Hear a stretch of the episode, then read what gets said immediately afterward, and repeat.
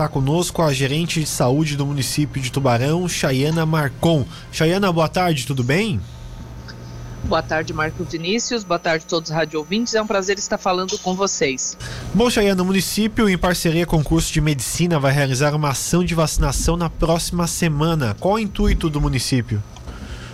Bom, nosso intuito é aumentar a cobertura vacinal, principalmente dos alunos que já estão em campo de estágio, né? não somente do curso de medicina, mas de todos os cursos da área da saúde, porque o aluno que está em campo de estágio ele tem direito à vacinação da influenza e a do sarampo também, que nós estamos em campanha para profissionais de saúde, e também ampliar as coberturas vacinais para todos os estudantes né, da universidade, a fim de melhorar a cobertura vacinal do município.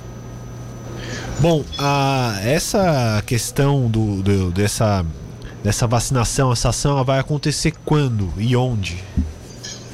Bom, nós teremos a vacinação em dois momentos aqui na universidade. Vai iniciar na segunda-feira, a partir das oito e meia da manhã, no bloco é, pedagógico, aqui no bloco D.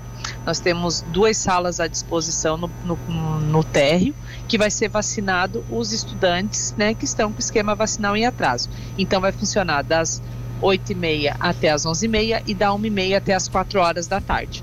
Na terça-feira, nós teremos a presença do nosso ônibus né, de vacinação itinerante, que vai estar estacionado na frente do bloco D, na frente do bloco pedagógico e da saúde.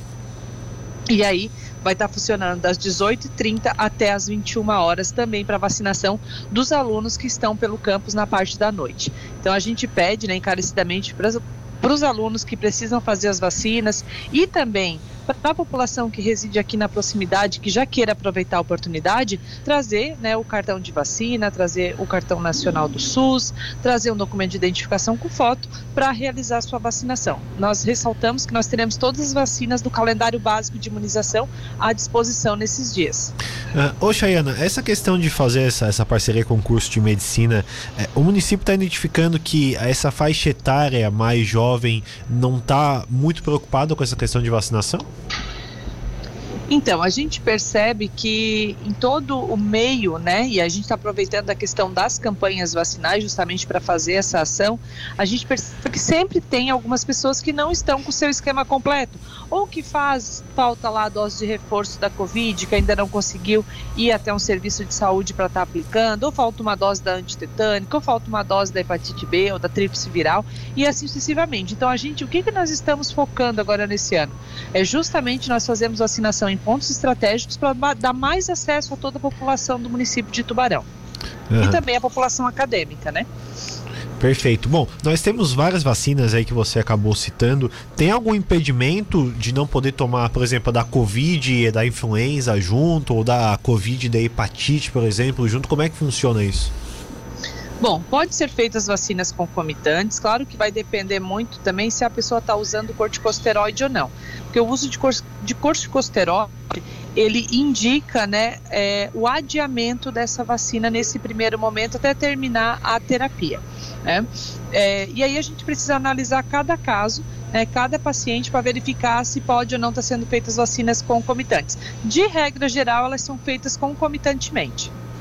Bom, perfeito. O município também está fazendo aplicação, é, da, vai fazer a aplicação da, da quarta dose também. É, há uma, uma, uma, procura já? O município está tirando dúvidas das pessoas que estão né, nessa faixa etária já? Como é que está essa questão?